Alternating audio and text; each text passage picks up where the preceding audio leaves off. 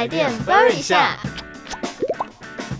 大家好，欢迎收听台电 burn 一下，我是主持人魏凯我。是爸爸那我。们这集的标题是台电的另类转型。装置艺术，没错，那其实台电有一些另类的转型，也就是软性转型的部分，嗯，让民众可以看到更多台电的软实力啊，像是比较从有温度的地方来跟民众拉近距离，就像我们这集标题提到的装置艺术对，对对这个部分。那我们就以最具代表性的台电总管理处，也就是台电大楼为例。嗯，那其实有在台北生活的人啊，大多都知道台电大楼在哪里，对，就是因为甚至有一个捷运站的名称就是台电大楼公。车站也是，公车站也是对，就是在松山新店线这样子。然后像我其实蛮常去公馆那一带逛街，嗯。对，然后有一次我跟朋友就是逛到蛮累的，想要找地方坐下来休息，嗯。然后嗯我们就刚好经过台电大楼，嗯，所以我们就坐在那边外面休息。然后发现就蛮多路人也是坐在那边聊天呐、就是蛮嗯放松的一个地方，对。就觉得台电大楼其实跟民众的生活蛮融合在一起的，不会很有距离。而且我真的就是我还蛮常，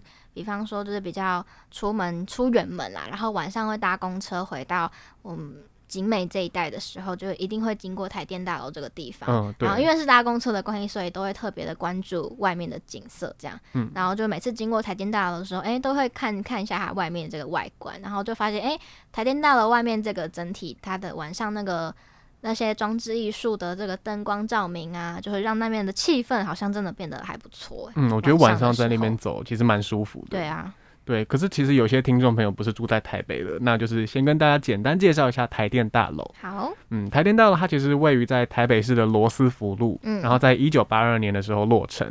而且那时候是台湾第一栋超过一百公尺的大楼，嗯其实就是当时台湾的第一高楼，嗯有二十七层楼高。嗯，那是因为这个楼层很高嘛，所以其实走在旁边它的风会很大。对，然后以前大家对于这个强风有个名字，我觉得很有趣，也就是它的名字叫仙群风。对，就是但这个仙群风其实它也造就了一个装置艺术的诞生。那它是一个创意的发想对来源，就对对对了。那么在二零一六年的时候啊，就是因为有一个活动“世界设计之都”要举办，那同时呢，这个时候也是台电七十周年。那么台电在这个时候呢，就会希望有一个软性的转型，希望可以从一般大众对台电比较一些觉得呃冷冰冰的、啊，好像都是比较坚硬的工程师文化，然后就想要以人文艺术有温度的角度呢，来融入这个社区，然后慢慢的可以跟民众拉近距离，用一些不一样的方式来跟民众沟通。比方说，就像从它的外观开始，嗯，它之前外观其实外面都停满了车子嘛，所以就比较难亲近。对，那台电它其实就透过这样的艺术环境改造来和民众交流，设置了装置艺术。嗯然后他们台电大楼也把一楼的大厅对外开放，嗯，所以台电大楼它其实就以一个公共装置艺术的样子在大众面前亮相这样子。对，那台电大楼外面总共有四个装置艺术，分别是河飘风、日光浴、树与雾跟镜山水，嗯这，都是非常有意境的名字。非常就是看起来都是很诗情画意。嗯，很漂亮的感觉。对，而且这四个装置艺术都是由豪华朗基工团队设计出来的。那我们刚刚提到有四个嘛，我们先主要介绍两个。那么河飘风呢，它就是一个可以遮雨挡风的装置艺术，就可以挡下我们刚刚前面所提到的这个仙群风。对，所以这个仙群风呢，就是来造就这个河飘风装置艺术出来的一个发想啦。对对那它整体呢，就是由透明的玻璃，然后有四百五十组有这个风向仪，还有 LED 灯的风力发电的装置来去构成的。这样，所以呢，当在今天风比较大的时候啊，这个 LED 灯就会比较亮。然后风相对比较小的时候，LED 就会稍微暗一些些，所以呢，就透过了这个和飘风呢，民众就可以把这个风好像有点视觉化的感觉，就好像你可以看到真的看到风一样，因为你可以经由这个 LED 的灯亮度，然后可以知道说风的大小强弱这样。嗯我觉我觉得得还设计蛮有趣的。而且我觉得其实蛮厉害，就是把仙曲风拿来利用，变成一个他们创作的巧思这样子。嗯，对，那其实那另外一个是日光浴，然后这个日光浴它是日光浴，不是晒日光浴的那个，就是它的浴是区域的浴。嗯那我自己自己对于这个日光浴印象蛮深刻的，嗯因嗯，为就是我们每次经过台电大楼的时候，就会看到它就在台电大楼的外墙上面。最显眼的，对对，就是有很多路灯组成的那个装置艺术。嗯那其实它是有很多不同年代的路灯组成的一个圆弧形啊，我觉得其实很像台电的招牌或者一个打卡地标这样子。对，嗯，然后这个日光浴它是由两百四十一盏的回收路灯组成的，嗯，就它把路灯重新装了 LED 之后啊，然后再透过电脑的控制，它就可以有很多漂亮的灯光，而且全量也只需要一千六百五十瓦的用电量这样子。嗯，我自己也是对这个日光浴是最印象深刻的啦，就是每次经过台电大楼的时候，第一眼一定都会先看到，尤其是晚上经过的时候，因为它就是整个大楼最最显眼的一个地方，这样子。那么刚刚所介绍完的就是台电大楼外面的这些装置艺术，那么其实呢，在台电大楼里面也有三个。装置艺术哦，就是有像是太阳之师、城市光谱，还有电声房。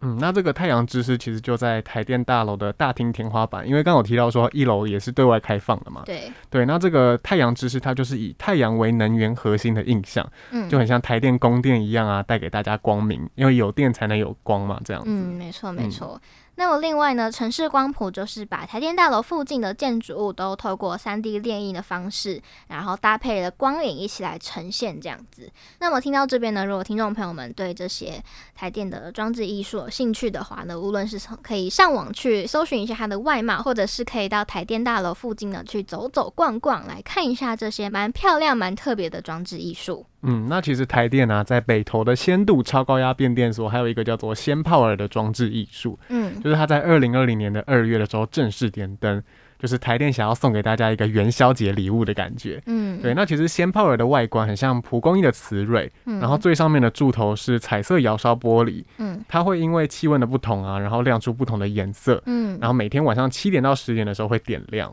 其实刚刚提到那么多的装置艺术，我觉得就是台电在软实力转型上面的一个决心吧。我觉得，对，就是我觉得，因为这些装置艺术呢，就慢慢开始出现在大众的面前嘛，所以其实，在民众之间的讨论度也算是蛮高的。另外就是像我觉得前面刚刚提到的这个日光浴啊，因为它不是用了这个回收的路灯，再去把它组成这个新的不一样的装置艺术嘛，对我就觉得这样子再利用了这个效果还蛮好的。嗯，而且其实当别人跟我提到台电大楼这四个字的时候，其实我第一个印象就会跑出来那个日光浴的样子。我觉得就是已经就是有在慢慢的改变大家对于台电的一些对对对想法，对改变对于台电的印象啊，就是一个比较人文亲近的感觉。就像我之前去逛的那个美感电鱼科普特展也是一样，把变电箱跟大家拉近距离的一个展览，这样子，就是让更多人利用不一样的面向来认识台电，这样子，没错。那其实今天一整集主要在讲台电大楼嘛。那其实台电影音网还有一个系列的影片叫做《阿良找达人》。